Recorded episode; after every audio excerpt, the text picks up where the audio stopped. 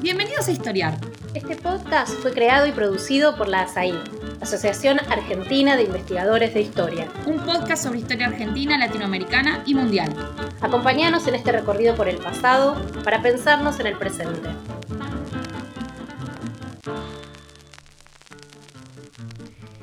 Bienvenidos a un nuevo episodio de Historiar, el podcast de la ASAI, la Asociación Argentina de Investigadores en Historia.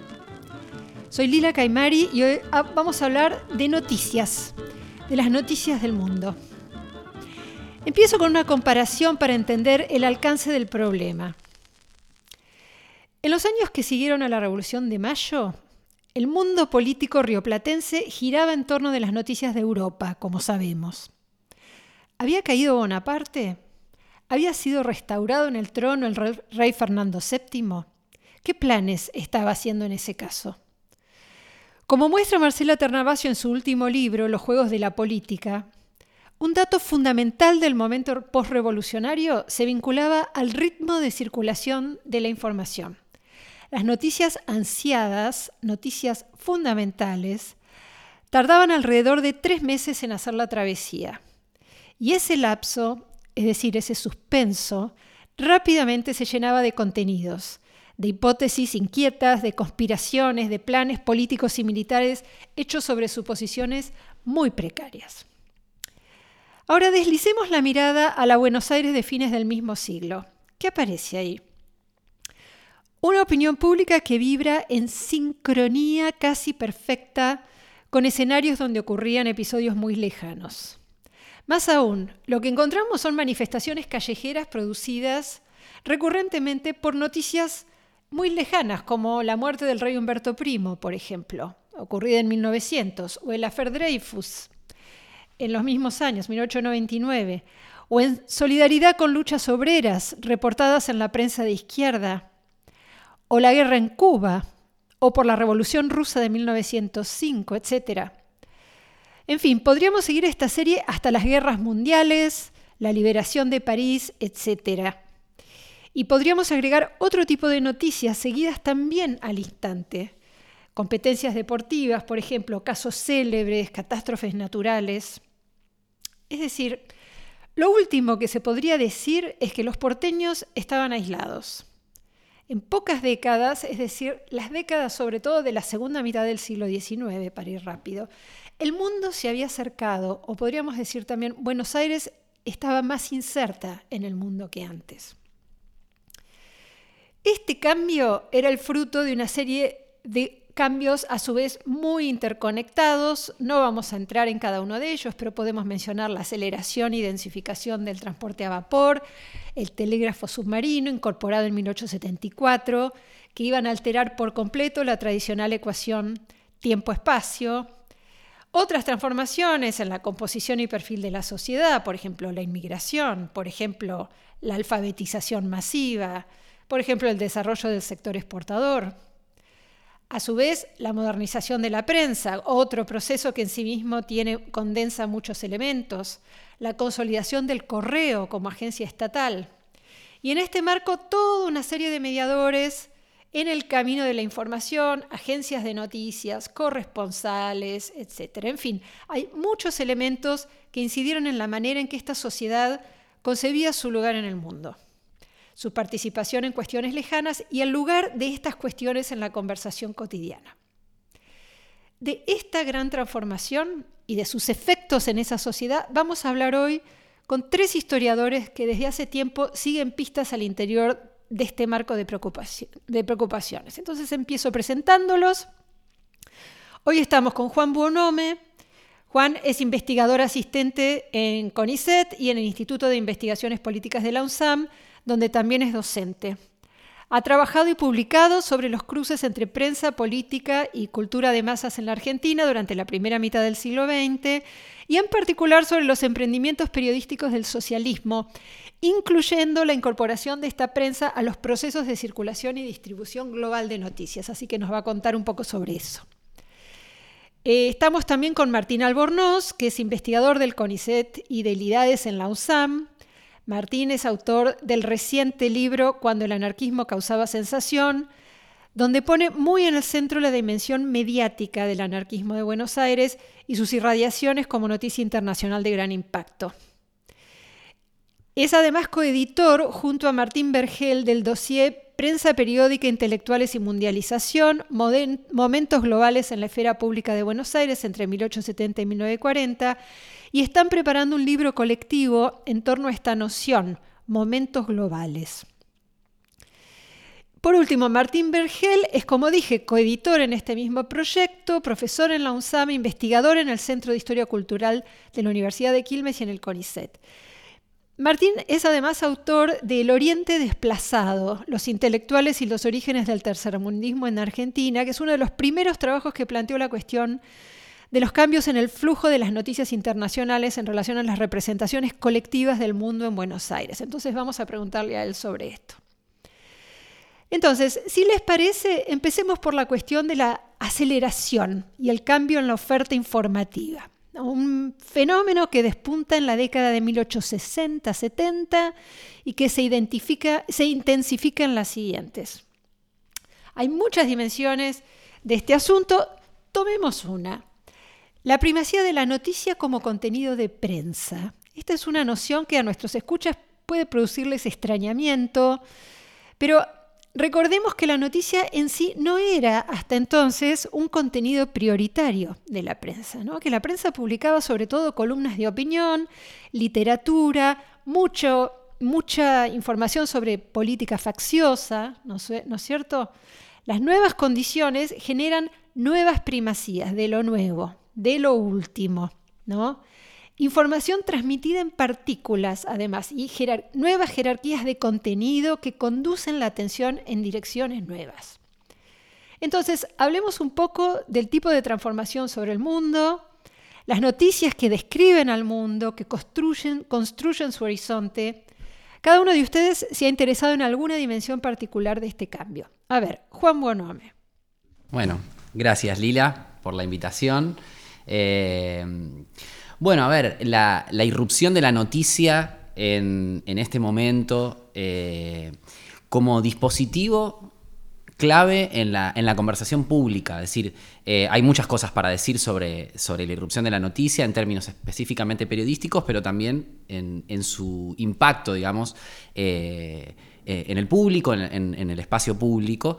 Y mm, bueno, viendo, digamos, eh, prensa, digamos, los principales diarios matutinos y, bueno, diferentes tipos de, periódicos a fines del, siglo XIX, en la década del 90, en donde me estoy salteando un poco, efectivamente el proceso, ahora podemos conversar, empieza antes, pero en los años 90, que es quizás donde yo me he detenido un poco más, es, eh, es, un momento en donde la noticia pasa a ser un dispositivo clave en la conversación pública Em, y, en donde, y además hay una, por lo menos lo que veo yo, una clara conciencia respecto a la novedad de este dispositivo noticia. Es decir, es algo que empieza a, incidir en las conversaciones cotidianas y, hay una enorme cantidad de, evidencias respecto de la, enorme difusión que tiene em, la noticia eh, como partícula eh, que viene a traer, bueno, este, información, digamos, no es lo mismo la información que la noticia, efectivamente, hay un montón de mecanismos que están detrás de la circulación de la información, eh, pero que operan a su vez y que tienen que combinarse de una manera determinada para convertir esa información en noticia, ¿no? Digamos, en, bueno, eh, para empezar, digamos, en una mercantilización de esa, de esa información. y además, es un periodo en donde se produce una, digamos, la, construcción de la noticia como mercancía global, ¿no? Es decir, eh, la, repercusión de, episodios que suceden en alguna parte del mundo. Eh, evidentemente hay un cambio además en qué lugares del mundo se están eh, representando, empiezan a aparecer ahí y, ahora podemos conversar de eso, pero quería referirme, digamos, a esta idea, ¿no? De la noticia eh, como algo que irrumpe, algo que, llama la atención a los contemporáneos, que es representado a su vez y hay, un montón de, eh, bueno, de, de formas, digamos, de, mofarse incluso respecto del, de, digamos, del tipo de efectos que causa la aparición de información novedosa de distintas partes del mundo y las confusiones a los que trae eh, esta, esta irrupción, ¿no? Por, por, por, por, la característica de la noticia, que es una, digamos, un un componente, digamos, muy breve, muy sintético, con mucho impacto, pero que abre a un sinfín, digamos, de interpretaciones y de también confusiones. Entonces, eh, en este mundo informativo gobernado por esta nueva lógica de la noticia, ¿qué es este mundo que aparece? ¿Hecho de qué temas? A ver, Martín Bergel. Bueno, Lila, ante todo, muchas gracias por la invitación. Quiero decir que vos nos presentaste a nosotros, pero eh, muchos oyentes saben, pero muchos seguramente no, que vos has hecho trabajos absolutamente claves en este campo y esta conversación que tenemos hace muchos años sobre estos temas se ha nutrido de modo decisivo eh, por, tus trabajos. Entonces, no, quería empezar por algo que vos has dicho en alguno de tus trabajos, ¿no? La superficie de los diarios, ¿no? Uno agarraba un diario y qué, con qué se encontraba. Eh, digamos, había muchas novedades en los diarios en ese momento, pero algo sobre lo cual eh, hemos venido conversando también mucho es las secciones de cables, ¿no? Digamos, esa es la, materialidad cuando Juan hablaba de, las partículas, o vos también decías, ¿no? Digamos, esa era la, materia prima eh, a partir de la cual este, empezaban a, circular todas estas novedades y el mundo eh, tenía que, empezar a, o, empezaba a, representarse de, de, otros modos, ¿no? A partir de esto. No, yo, solo quiero añadir en relación a lo anterior que, mm, que, en relación a la cuestión de la primacía de la noticia, la, lógica de la noticia, me parece a mí, pero lo podemos charlar, que, bueno, hace, hace tiempo la historia de la prensa señalaba a, a estas décadas el momento de tránsito, nunca lineal, siempre complejo con idas y vueltas entre la prensa facciosa que hemos conocido el, el siglo XIX y la prensa moderna, entre comillas, este, de noticias, etc. Pero me parece que no estaba suficientemente dicho el lugar de la noticia internacional. Es decir, hasta qué punto la noticia, sin, sin, sin otros adjetivos, era deudora de esta nueva dinámica internacional en particular. Sí, esta, esta es una dimensión fundamental, efectivamente, ¿no? Y entonces, si tuviéramos que comparar este momento con la prensa de las décadas previas, ¿qué, qué podríamos decir sobre cómo se compone este horizonte de mundo? ¿Qué tipo de noticia, qué tipo de contenidos encontramos? Martín Albornoz. Bueno, nada, primero agradecerte, Lila, la invitación. Y, no sé, una, primera cuestión que se me ocurre y que viene a colación de lo que veníamos charlando sobre la noticia internacional, esa noticia que irrumpe, del imaginario del mundo que trae asociado con ella, y que, y que muchas veces, digamos, eh, cuando uno mira esos, esas noticias, lo que traducen es un enorme efecto de diversidad. O sea, no sé, uh -huh. yo pienso que para el historiador o la historiadora que se aproxima a ese mundo, en mi caso, digamos, de finales del siglo XIX, principios del siglo XX, y que a veces puede tener una, una, idea preconcebida sobre lo que era importante o lo que no era importante para los contemporáneos, lo primero que sucede es una enorme sorpresa, digamos, ¿no? Cuando uno va a esa página, eh, siempre volvemos a la página del periódico, a, la, materialidad de la noticia también eh, que es donde además se observa la centralidad de la noticia internacional. Lo que llama la atención es la heterogeneidad de temas que, podía, que podían concitar atención. No solo las grandes guerras, no solo conflictos diplomáticos, no solo Europa además están ahí para ser leídos, sino que hay muchísimos otros temas, crímenes, catástrofes naturales, pequeños inventos, atentados anarquistas, eh, huelgas, naufragios, eh, noticias sobre China, noticias sobre Sudáfrica, noticias, en fin, ¿no? como, como una cantidad de geografías y temas.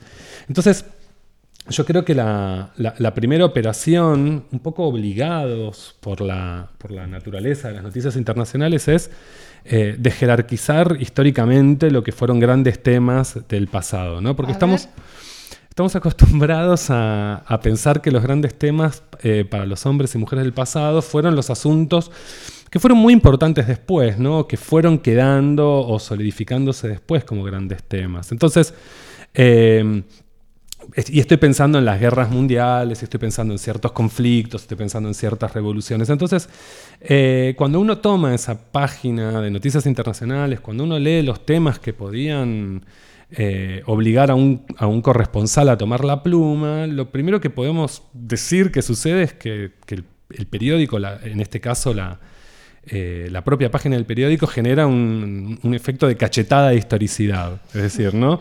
O sea, que te obliga, digamos, a reubicar eh, en los problemas de la época los temas que eran interesantes o no, porque también están los temas que no eran interesantes y que fracasaban en, en- Así es. en- en su posibilidad de instalarse, ¿no? Como no temas. todo funcionaba, No- ¿no? no toda todo fun- noticia funcionaba. Claro, entonces, nada, incluso si uno toma caras y caretas o las revistas ilustradas, eh, uno va a ver que hay un montón de temas, entre comillas, menores que también ingresaban a la, convenza- a la conversación diaria. Pero el otro gran tema, digamos, que, que asalta al investigador o a la investigadora y lo, toma por asalto es la diversidad de públicos, ¿no? Algo que a mí me preocupa o, o me obsesiona particularmente. ¿Cuáles son los públicos interesados en los temas internacionales? ¿Cómo rastrear las irradiaciones más amplias que tenían esos temas eh, en términos de lo que estamos acostumbrados a ver? ¿no? O sea, ¿a qué, a qué nos referimos eh, como una opinión pública interesada en temas del mundo a fines del siglo XIX, principios del siglo XX? Yo la sensación que tengo es que en realidad esa opinión pública es obviamente profundamente diversa, que refiere a múltiples eh, actores, a diferentes temas, dentro de los cuales los temas de la gran política o del alto pensamiento, yo diría que son solo una parte y no me atrevería a decir que es la parte más importante.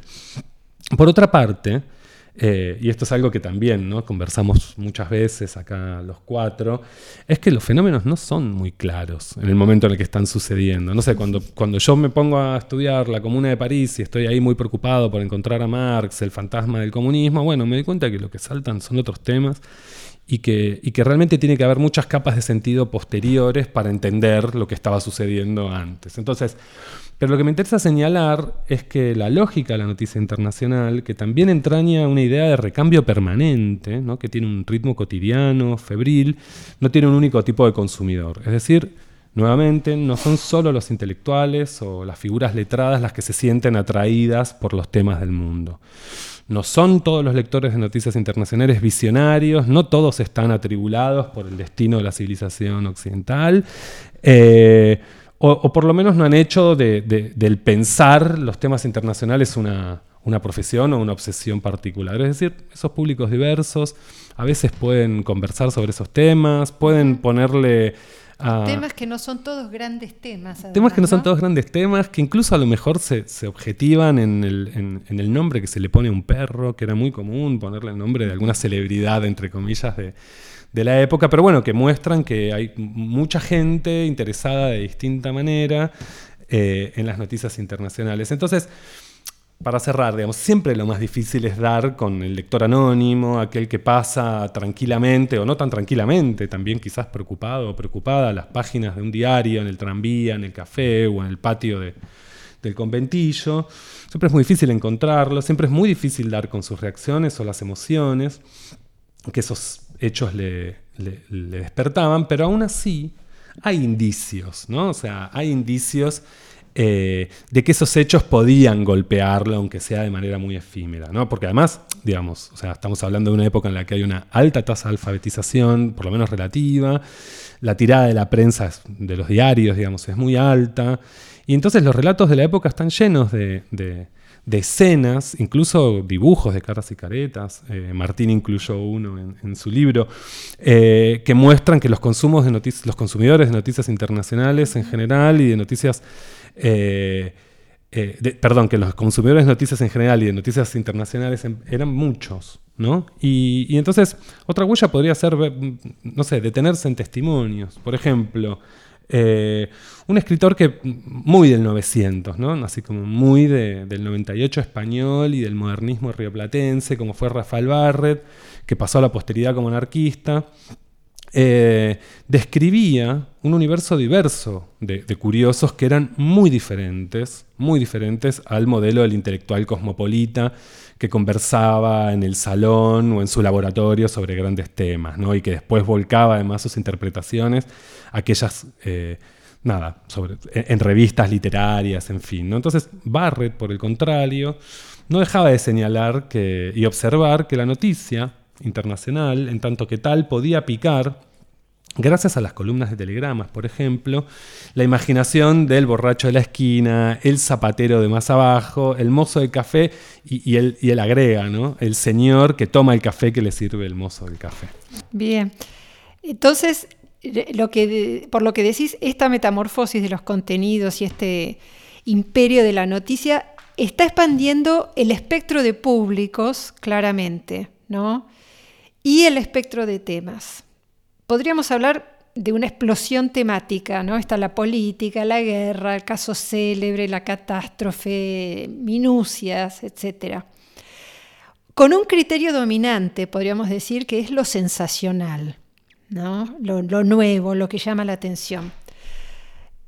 Lo que vemos es una jerarquía de contenidos que tiene mucho que ver con el negocio de la noticia, ¿no? esta noticia transformada en mercancía, como decía recién Juan, comprada y vendida.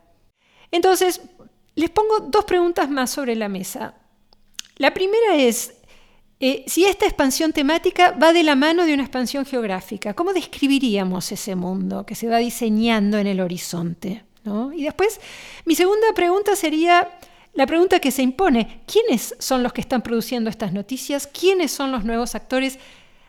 ¿Quiénes son ¿no? las, las figuras que están eh, en este sistema? Bueno, eh, acá Martín Vergel recoge el guante.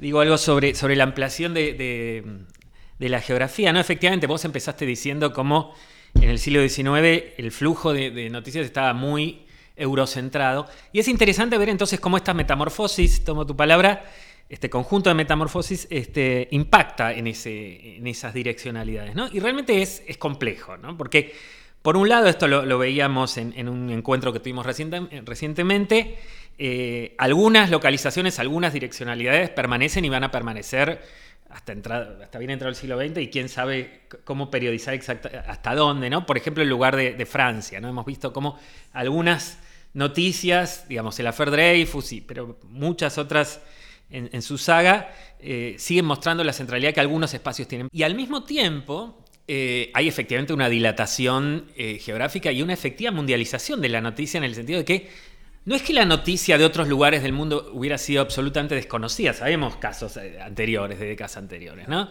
La guerra greco-turca, en fin, etc., eh, de, la década de 1820. Pero acá bastaba abrir eh, una página del diario para ver nombres de ciudades que este, representaban seguramente novedades, el, mero nombre de esa ciudad ah, y y los actores, ¿no? Los personajes que de repente surgen, tal rey, tal héroe en una guerra, etcétera, etcétera. Entonces ahí hay una, una dilatación muy interesante y entonces la cuestión del lugar de, la jerarquía y de Europa, podemos decir, del eurocentrismo informativo está, me parece, en un...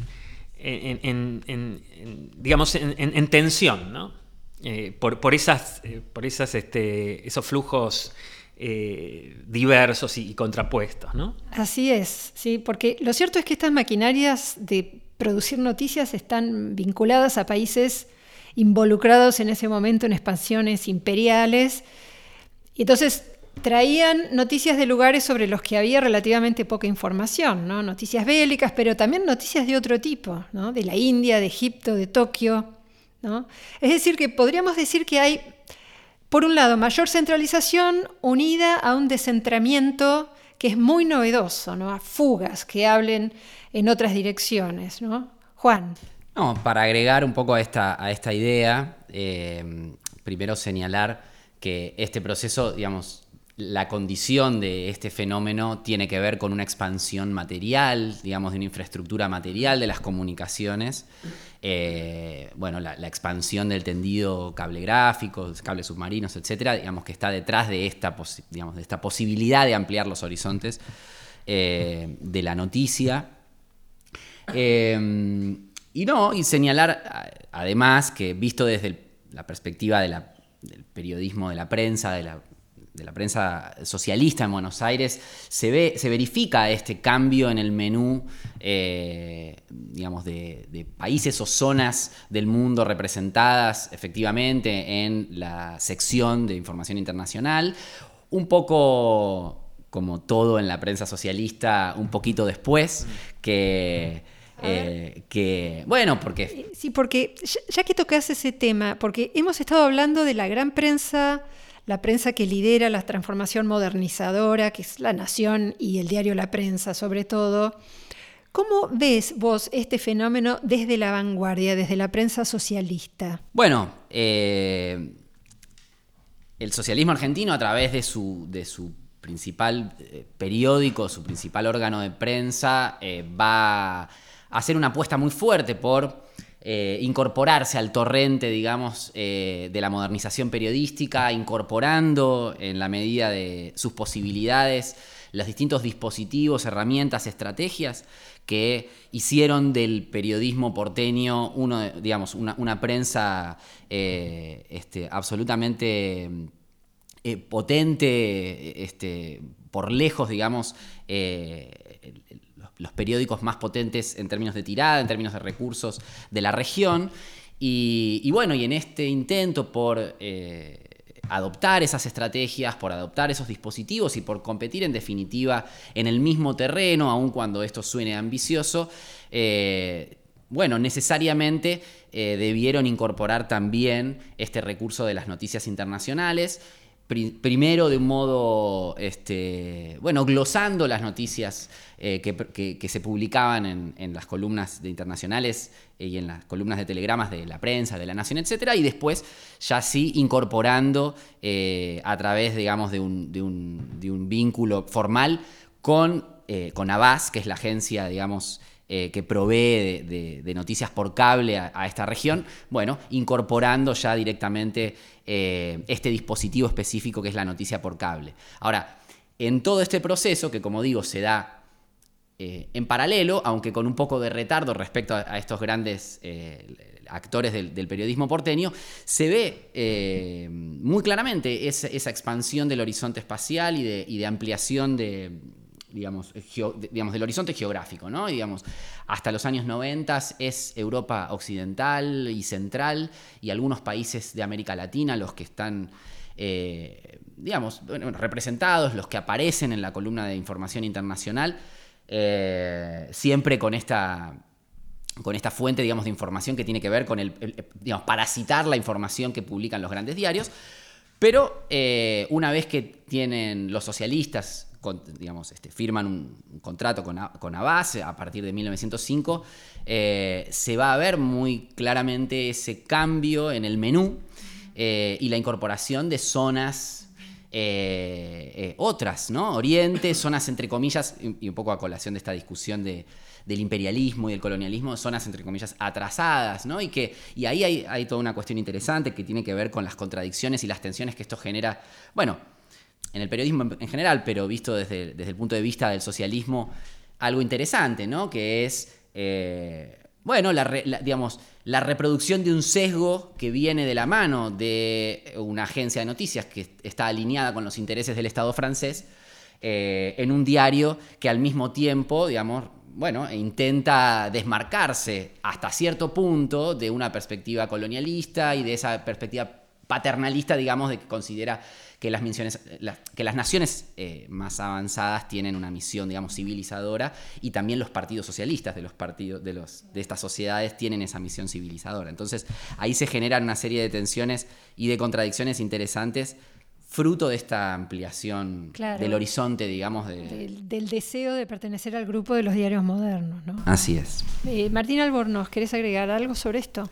Bueno, eh, yo quería agregar algo a lo que comentaba Juan recién, y es que en el universo anarquista pasa algo muy similar. A comienzos del siglo XX, la propia morfología de la prensa libertaria se modifica a imagen y semejanza de lo que ellos mismos llamaban como denostando la prensa burguesa. Y cuando en 1904 la protesta el principal periódico anarquista de la ciudad, se vuelve diario, va a incorporar de manera estable, dentro de otras modificaciones, las noticias internacionales como algo relevante y sustantivo de lo que tienen para ofrecerle a sus lectores. Obviamente no llegan al extremo de firmar un contrato con la agencia Abbas, eh, pero lo que hacen entonces, y es una operación interesante para estudiar, es parasitar la noticia internacional que traían grandes diarios como La Nación o La Prensa, editando los anarquistas a partir de esa información sus propias eh, columnas con noticias provenientes de otras partes del mundo. Es decir, para lograr lectores en el mundo popular, deben relajar la cuestión doctrinaria adoptando lenguajes propios de diarios como La Nación o La Prensa, que, insisto, eran vistos por los anarquistas como, sino como parte del problema, como un síntoma del problema del mundo burgués, digamos. Entonces, en este caso, como en otros, los periódicos anarquistas dan pistas sobre la centralidad de la noticia internacional, incluso para una sensibilidad además, que, y esto habría que estudiarlo, que imaginaba el mundo como, como un escenario del horizonte de su acción. Es decir, qué mundo era ese del que hablaban los anarquistas cuando hablaban del mundo y qué peso tenían las noticias internacionales en ese mundo. Pero además, quería agregar algo más a la cuestión sobre el ensanchamiento del mundo que provocan estas noticias internacionales. Tomando un caso, el de la Revolución Rusa de 1905, vista en el día a día, siguiendo los telegramas, siguiendo las, corresponsalías y su impacto en la ciudad de Buenos Aires, uno podría concluir que no, la importancia no es solo eh, en términos políticos. Eh, por ejemplo, si uno considera los, escenarios donde esos hechos de 1905 tenían lugar, ciertos paisajes y ciertos escenarios distantes como San Petersburgo u Odessa, eh, algo que vos trabajás, Lila, en tu último libro, pasaban a, formar parte de la conversación eh, con algún grado de precisión de, dónde estaban sucediendo esas cosas, por lo menos, digamos, abonando la idea de que sucedía muy lejos. Pero no solo las geografías o los escenarios, eh, también ciertas figuras propias de ese mundo de la Revolución de 1905 se incorporan a, las conversaciones diarias, a, las posibilidades que tienen las personas de, también entender su propio mundo a partir de esas noticias internacionales. Y la figura del cosaco eh, es muy interesante en este sentido porque también ingresa al mundo lo popular, es decir, cualquier activista gremial más o menos convencido podía entender la analogía entre el cosaco y, por ejemplo, los, los miembros del escuadrón de, de seguridad de la policía de la capital. Es decir, cuando se menciona un cosaco, que es algo que viene de Rusia, también se puede referir eh, a, un mundo más cercano. Entonces, algo parecido va a suceder con, con, la prensa comercial o ilustrada, con la figura del terrorista o la del nihilista, y todos los artefactos y climas conspirativos asociados a ellos. Por ejemplo, eh, esas figuras que nada, pienso que son desusadas completamente hoy en día, están presentes con suma frecuencia en las revistas ilustradas de principios de siglo, alimentando además un imaginario global que no siempre tenía un correlato con lo que sucedía en la ciudad. Es decir, hay noticias internacionales que traen a colación otras noticias internacionales que permiten ensanchar eh, los imaginarios sobre el mundo y también instalar figuras, aunque sea de manera medio oblicua, en, la realidad porteña. Sí, algo que se podría decir en relación a esto eh, es que la aceleración y la sincronización ponen mucho más en escena la diferencia estacional hemisférica, por ejemplo. ¿no? Es decir, se reciben imágenes de hechos que están ocurriendo casi al mismo tiempo y esos hechos transcurren en la nieve, mientras la noticia se está leyendo acá en, pleno carnaval, ¿no? esto en el, en el año 5. Eh, ese acercamiento entonces trae al mundo y a la vez marca las distancias, ¿no? Estamos siguiendo acá y a la vez lo, que está ocurriendo ahora y a la vez estamos lejos de esas escenas. Bueno, si les parece, me gustaría conversar un poco sobre cómo circulan estos contenidos en la sociedad, ¿no? el viaje de las noticias, la forma de las noticias. Si les parece, hacemos una brevísima pausa y volvemos sobre estas cuestiones. Este es el podcast de ASAIG, la Asociación Argentina de Investigadores en Historia. Te invitamos a asociarte y a seguirnos en las redes, en Twitter, en Facebook e Instagram. Toda la información sobre la asociación la puedes encontrar en nuestra página asaig.org.ar. Te esperamos todos los sábados con un nuevo episodio de Historiar sobre los grandes temas de nuestro pasado, abordados por especialistas e historiadores profesionales de manera cordial pero rigurosa. Seguimos con nuestro episodio de hoy. Entonces, retomando, eh, uno no puede evitar preguntarse mirando las páginas de estos diarios cómo circulan estos contenidos en la sociedad porteña, ¿no? Cómo pensarlos en la caja de resonancia, ¿no? ¿Qué mediaciones, qué sentidos adquieren estas noticias? Algunas de las cuales parecen funcionar muy bien y otras parecen llegadas de otro planeta realmente. ¿no? Entonces, bueno, ¿cómo pensar el viaje de la noticia, el efecto de la noticia en este nuevo entorno de la conversación pública porteña? Martín, Albornoz. Bueno, yo estos temas los vi en relación a la construcción del anarquismo como fenómeno mediático y en particular muy asociado a los atentados eh, que sucedían en otras partes del mundo. Estamos hablando de atentados que podían ser o el asesinato de una gran figura de la política internacional o poner una bomba en un café, es decir, estamos hablando de un amplio espectro de, posibilidades en términos de, noticia. Entonces, eh, digo, en estos casos, el, el, efecto que uno puede ver no es solamente llenar las páginas de la prensa, que cuando uno lo ve es realmente muy llamativo. O sea, páginas y páginas durante días enteros hablando de atentados anarquistas que hoy ni son recordados, eh, sino que, además, digamos, e, esa, esa página de, repleta de noticias sobre anarquistas, eh, digamos, como yo lo pienso, tuvo el efecto que habla de la potencia de la noticia internacional, que es no solo eh, referirse a un tema, sino construirlo en la conversación pública porteña, por ejemplo, cuando el anarquismo no era visto como un asunto local. Las noticias internacionales en esa época todo el tiempo hablan de la asimetría eh, entre el anarquismo eh, francés, catalán, italiano y el tenue anarquismo porteño. Entonces, cada vez que sucedía un atentado, por ejemplo, el asesinato del presidente Sadi Carnot de Francia en 1904, para los periódicos era de rigor comentar no solo lo que había sucedido, sino el enorme ruido público que provocaban estos atentados. En cafés, en las calles, en las redacciones de los diarios, en el Parlamento. Entonces, todo el mundo, y eso es muy interesante también volviendo al tema de la, instantaneidad, eh, todo el mundo hablaba del atentado que había sucedido ayer a miles de kilómetros, con una potencia que uno podría decir, bueno, esto también está sucediendo en la ciudad de Buenos Aires. Ahora, otra cosa interesante es, y que muestra la diversidad de, lectores y de gente involucrada en esta conversación pública, es que todo el mundo se sentía autorizado a hablar sobre los anarquistas y lo que podríamos llamar sus hazañas.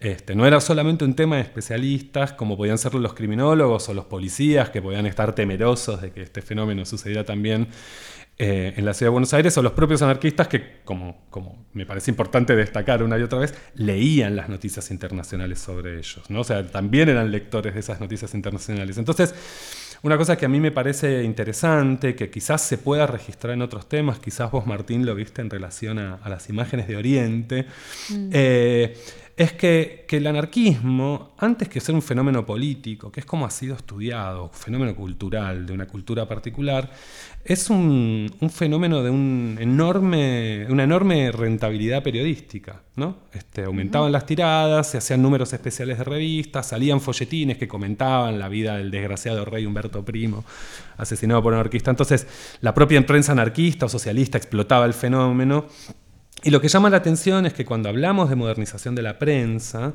el anarquismo, digamos, esto yo lo tengo sobrevisto porque es lo que estudié, digamos, pero una cosa que llama la atención es que en un momento clave de esa modernización de la prensa, a finales del siglo XIX, si uno ve todo, todo el repertorio, gran parte del repertorio que abona esa modernización, los telegramas, las corresponsalías, los grandes pensadores internacionales que refieren a grandes temas del mundo, las crónicas locales que dan cuenta de esos efectos, la reproducción de grabados y fotografías, editoriales, etcétera, etcétera, etcétera, el anarquismo es uno de los temas que reúne casi todos esos puntos. Entonces, por eso yo lo que, lo que, lo, que pienso, digamos, es que es clave para entender las imágenes del anarquismo en la cultura porteña del 900, el peso que tuvieron esas noticias internacionales que además eran recibidas con una enorme libertad. Digamos, era muy difícil que, alguien en esa época sintiera un verdadero pavor por el anarquismo, por lo menos a finales del siglo XIX. Entonces, otra cosa que, está asociado a esto es que se corroboran además efectos muy masivos y realmente con una dimensión material muy fuerte eh, por ejemplo, esto que vos mencionabas del atentado de Humberto Primo, digamos, es difícil exagerar el efecto que tuvo en la ciudad de Buenos Aires. Manifestaciones todos los días, nuevamente, ¿no? Diversidad de actores movilizados, estudiantes, trabajadores, diplomáticos, este, que además eh, esto me parece interesante a mí, subrayado por, por, la gran prensa de la época, el componente popular de, esas reacciones, digamos. No es, que los, no es que los inmigrantes italianos eran todos anarquistas, no, muy por el contrario, formaron parte de, de, de esas, de esos efectos al mostrar su dolor públicamente. De hecho, la prensa no perdía oportunidad de señalar cuántas personas del barrio de La Boca se congregaban en el hall de su edificio. Personas que, insisto, no eran en absoluto burgueses consternados. ¿no?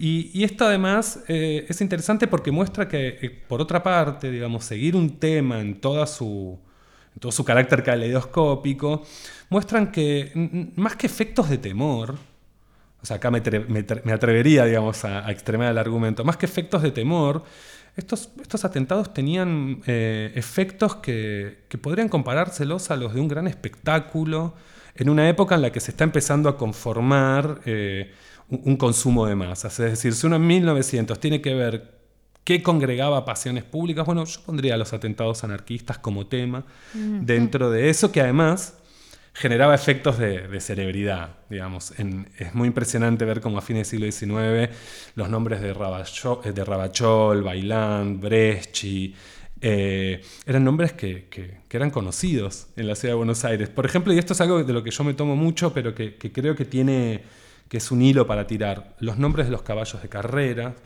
eh, los que se llaman Rabachol o los que se llaman Bonoya en torno a 1911, 1912 pequeños delincuentes que para darse un poco, eh, un poco de relumbrón adoptan como, como mm. seudónimos pequeño rabachol y después uno puede verlo en la literatura. Para terminar, digamos, si uno lee El juguete rabioso de Art, hay un momento en el que el personaje exclama si me viera o no, digamos, claro. ¿no? un joven delincuente que tiene ese modelo de delincuente que por otra parte, es algo que tiene que haber leído en los diarios, en las noticias internacionales. Claro, claro. Entonces, sí, este, eh, esta manera de trabajar, ¿no? de la que hablaba Martín, eh, es bastante, estamos trabajando mucho de esta manera en, la, en el sentido de que tomamos una, una, noticia o un tipo de noticia y la seguimos en todos sus efectos eh, y lo que estamos encontrando es que eh, hay muchos efectos imprevistos, ¿no es cierto? De, por ejemplo, de una noticia bien de época como era el atentado anarquista, ¿no? Entonces acá hay como un caso testigo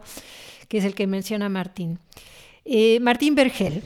No, bueno, estas discusiones que, sobre estos temas que hemos venido teniendo eh, entre nosotros y con otros colegas.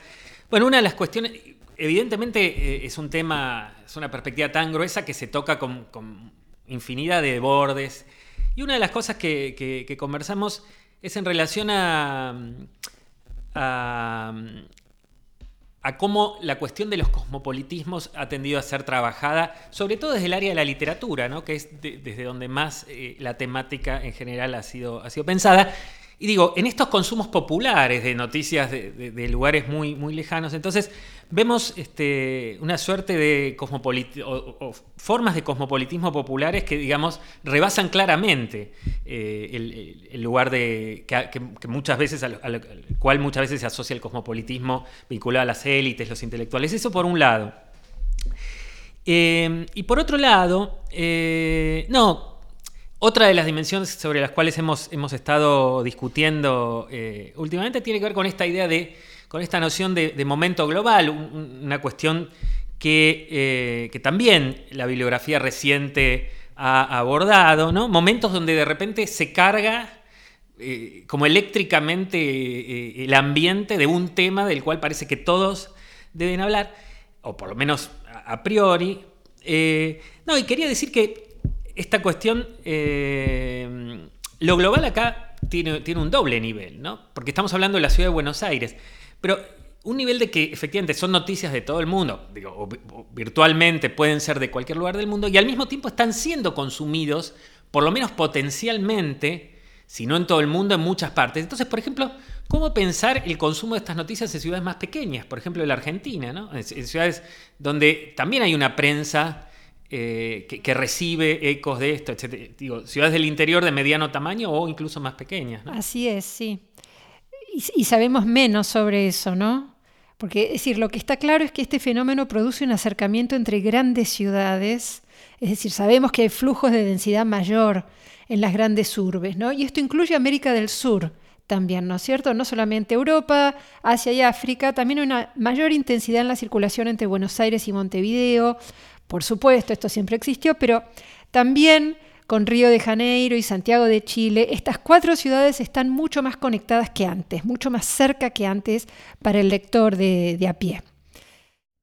Entonces, venimos hablando de gran prensa, de prensa de izquierda. ¿Qué podemos decir de las revistas ilustradas? ¿Cómo se manifiesta ahí este fenómeno? Porque es la era de caras y caretas, de pebete, recordemos, ¿no? De las grandes magazines ilustrados. Martín Bergel. Bueno, eh, sí, esta es otra de las cosas que, hemos charlado con ustedes en, distintos momentos, ¿no? Eh, tal vez acá de nuevo, ¿no? Sabemos que caras y caretas, PBT, pero en particular caras y caretas, ¿no? Eh, ha sido muy visitada por la historiografía, muy consultada, etc. Pero curiosamente, la cuestión de las noticias internacionales no ha sido, ha sido bastante pasada por alto, ¿no? Esto es lo que conversábamos en algunas oportunidades.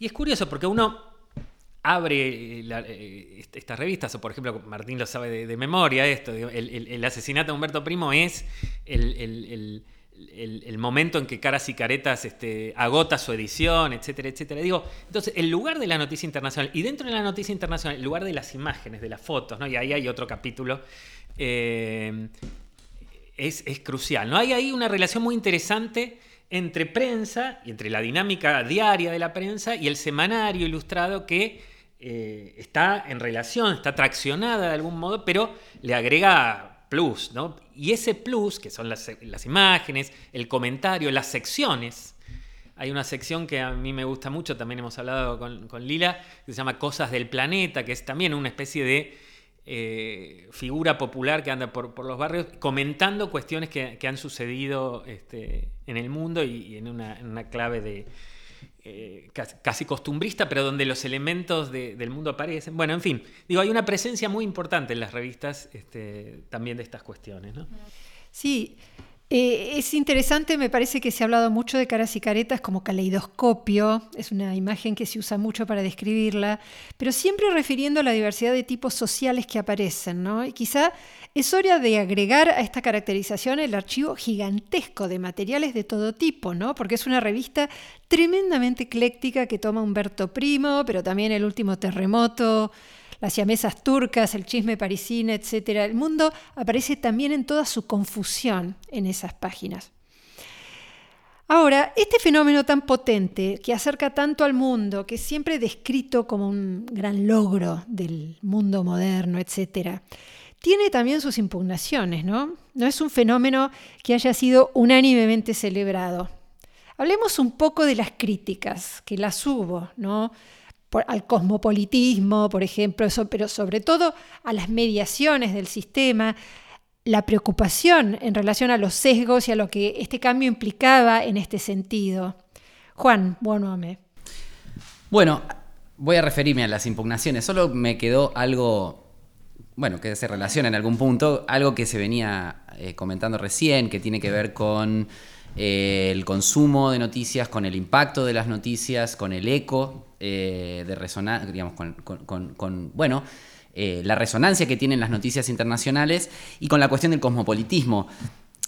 Digo, para simplemente mencionar que cuando hablamos de Buenos Aires, que es efectivamente el espacio en donde esto tiene una mayor repercusión, en donde están los principales periódicos, estamos hablando de una, de una ciudad, de una sociedad eh, con, una, con, un porcentaje, digamos, de población eh, inmigratoria muy, pero muy alto, y eso me parece que es, un dato fundamental y que hay que meter en el, en el escenario cuando estamos hablando de todo esto, ¿no? Digamos, la necesidad, la demanda, el consumo, el tipo de consumo de, lo que sucede en el mundo está fuertemente atravesado por eso.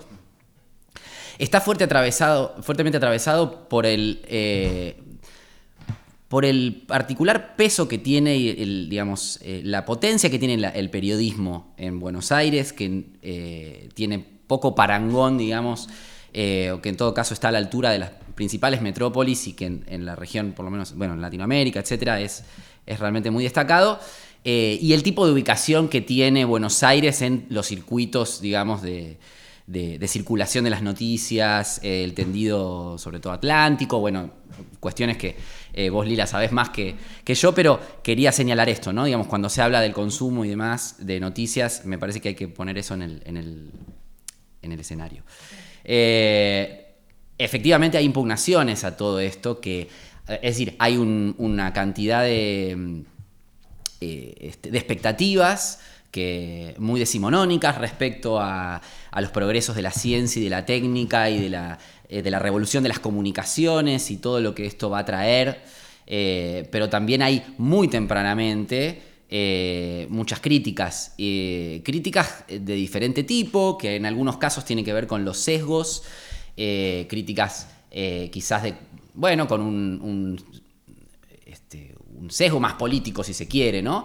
Pero también hay críticas respecto a, bueno, al, a la confusión ¿no? que genera un nuevo código, digamos, que es esta, esta digamos, irrupción de noticias breves en un lenguaje seco que, a veces da para, para mucho, ¿no? Digamos, que, permite interpretaciones diversas. Sí, que, es difícil de decodificar. Exacto. Y a la vez aparece como un medio que despierta cierta desconfianza también. El telégrafo eh, produce eh, eh, mensajes muy breves, pasa por muchas manos, hay mucho error, casos permanentes entonces de, de error. Hay, hay, una desconfianza relativa, podríamos decir, en la tecnología misma, ¿no? Y después desconfianza política, ¿verdad? Bueno, y desconfianza yo diría en los actores que intervienen, ¿no? En las manos que meten, digamos que en, todas estas ¿no? capas de traductores o de agentes, digamos, personal de las agencias o de los diarios que son los que reciben los, telegramas y después, bueno, los adaptan, los reacomodan, los reescriben eh, y bueno, todo eso da para la desconfianza, para la suspicacia. Eh, bueno, yo lo he visto, yo lo he seguido desde el punto de vista de la izquierda y de cómo los socialistas se posicionan ahí. A ver, contanos, ¿es, ¿es, un tema para la izquierda el control político de la información, de las comunicaciones? Es decir, ¿cuándo aparece ese tema? Hoy nos parece sentido común, ¿no es cierto? Pero tardó bastante en aparecer, ¿verdad? Sí, es decir, si uno lo ve desde el presente, digamos, o, eh, es, un tema que está instalado, ¿no? La desconfianza respecto a la manipulación de la información, etc. Eh, yo diría que, bueno, a lo largo de, todo este periodo, desde fines del 19, digamos, en el, periodo de, en donde este, se, produce esta, revolución en las comunicaciones, eh, el socialismo a nivel internacional, pero el socialismo eh, en Argentina en particular se va posicionando de diferentes maneras. Lo voy a decir muy brevemente, pero van cambiando, digamos, los, eh, los culpables que ellos encuentran de que la, información no tenga este sentido de liberación y de emancipación y de establecer vínculos de solidaridad internacional y por el contrario lo que genera es eh, confusión, es, este, son guerras, es el nacionalismo violento, es, digamos, entonces va cambiando la, este, el diagnóstico, ¿no? Yo diría, muy rápido, Inicialmente, el, principal culpable para la izquierda es la propia prensa, digamos, son los diarios los que malversan esa información y todo el resto, digamos, del proceso eh, de expansión de las comunicaciones es visto, digamos, de modo embelesado, maravillado, ¿no? en, clave ilustrada de los progresos que trae la ciencia. Ahora, esto va mutando. Se empieza a incorporar a principios del siglo XX eh, el rol que tienen los estados. Eh, digamos, el tendido de cables y cómo el tendido de cables, digamos, este, abona, apuntala pretensiones imperialistas de los estados, la propaganda estatal, en la Primera Guerra Mundial el problema de la censura, digamos. Ahí hay un momento bisagra, ¿no? Eh, la Primera Guerra Mundial, esto lo ha trabajado muy bien nuestro colega Emiliano Sánchez, ¿no? Eh, pone muy en evidencia la manipulación a la que está sometida la información que proviene de Francia, que era el centro proveedor de información del mundo. Así es, o sea, efectivamente son... Hay, un conjunto de críticas que vienen desde fines del siglo XIX, pero la Primera Guerra Mundial instala definitivamente y se convierte en un tema de debate, de discusión, de reflexión, de investigación incluso académica. Eh, ¿Qué pasa con la información? ¿Cómo se relaciona información y opinión pública? Eh, qué margen de libertad tienen las audiencias para interpretar o para hacer de las noticias que llegan algo. Eh, y es a partir de la Primera Guerra Mundial cuando, por lo menos en, digamos, en, la voz de los, bueno, los principales actores de la izquierda en Argentina, digamos, es por primera vez después de la Primera Guerra Mundial cuando son las agencias de noticias las que pasan a ser las principales apuntadas las principales culpables y se construyen todo tipo de, eh, bueno, interpretaciones conspirativas que, que, van a atravesar buena parte del siglo XX, yo diría, y episodios importantísimos, bueno, de la historia de la izquierda en América Latina en el siglo XX, el rol de la agencia, del imperialismo, etc. Eso ya está muy tempranamente, eh, bueno, como decía, inmediatamente eh, después de la Primera Guerra Mundial. Bueno, Martín Albornoz. Ay, quería agregar una cosa chiquita, eh, nada más, tomando una vez más eh, la mirada oblicua que siempre tienen los anarquistas eh, sobre los más diversos temas de, del mundo en el que les tocó actuar, por lo menos con relevancia.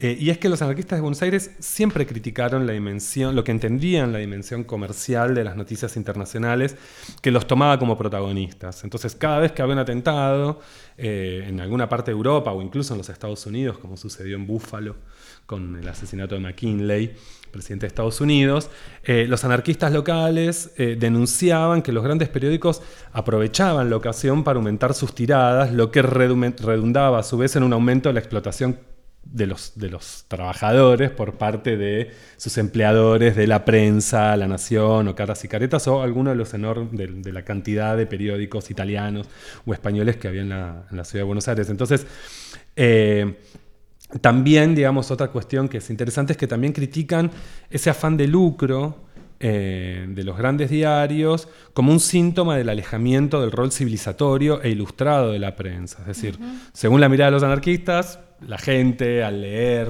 eh, los, los, grandes periódicos estarían dejando de vincularse con la alta cultura, eh, por ejemplo, no sé, Solá, Víctor Hugo, eh, para volverse consumidores semiadictos, más o menos alienados de partículas de información eh, en, en, en, en, formas de noticias. Es decir, como si la gente tuviera una ansiedad que les resta eh, otras capacidades intelectuales. Entonces, también lo que me parece interesante es que es parte de la paradoja del anarquismo de la época, ¿no? porque esas mismas noticias que aumentaban la presencia desproporcionada en relación al peso que tenía el anarquismo en la ciudad de Buenos Aires, que generaba una especie de, efecto de dependencia por su propio ritmo en los lectores, eh, en realidad los anarquistas también buscaron, con desigual resultado, hay que decir, aprovechar esos efectos en su favor. Es decir, de alguna manera, y esto sí lo vio con mucha malicia José Ingenieros a fines del siglo XIX, los anarquistas eran un producto de la gran prensa, que sin la gran prensa no hubieran tenido el rédito que, que estaban teniendo,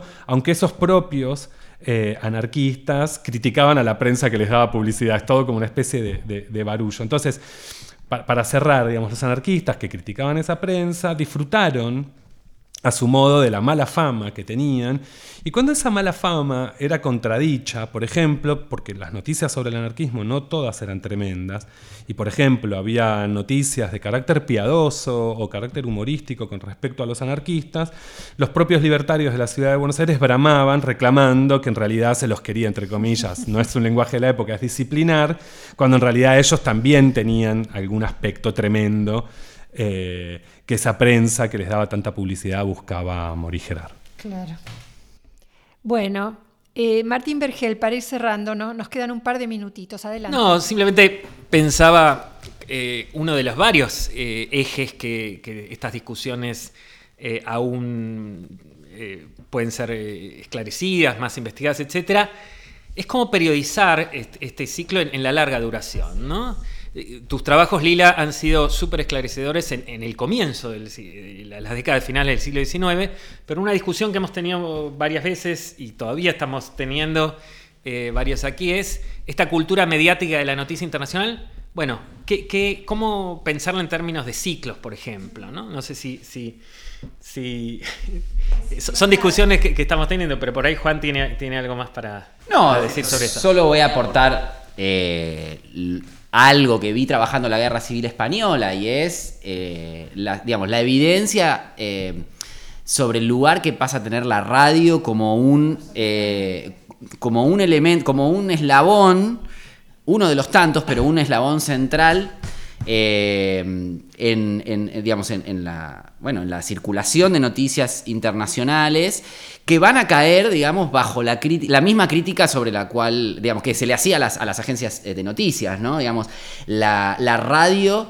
como un instrumento también de manipulación eh, de la información, Eh, y bueno, y, también hay cosas interesantes ahí para ver respecto al, tipo de consumo. No, hablamos quizás tanto sobre eh, estas escenas que, se, dieron durante todo el periodo de mm, este, aglomeración de personas que se acercan a las pizarras, a las redacciones de los, de los diarios para conocer las últimas noticias que acaban de llegar por cable y que, digamos, hay una necesidad, digamos, de, acceder eh, lo antes posible. Eh, bueno, de alguna manera eso empieza a ser relevado por, la, digamos, esa función pasa a ser relevada por la radio, con consumos que inicialmente también son bastante colectivos, en instancias colectivas, eh, por lo menos esto, ¿no? En los años 30 habría que seguir indagando cómo se produce este, eh, bueno, este pasaje, ¿no? Esta transformación. Así es. Es, un campo muy vibrante, ¿no? Y en pleno movimiento hay, de hecho, cada vez más investigadores que están acercándose a estos temas o vemos, ¿no? Adoptando algunas de estas dimensiones para pensar sus propios temas. Así que va a haber muchas novedades seguramente en, los años que vienen. Bueno, les agradezco muchísimo a los tres por acercarse a conversar. Muchas gracias a vos, Lila. Un gran gusto y a ustedes les decimos hasta el próximo sábado con un nuevo episodio de Historiar, el podcast de la ASAI, sobre los temas que están pensando historiadores e historiadoras de hoy. Hasta la próxima.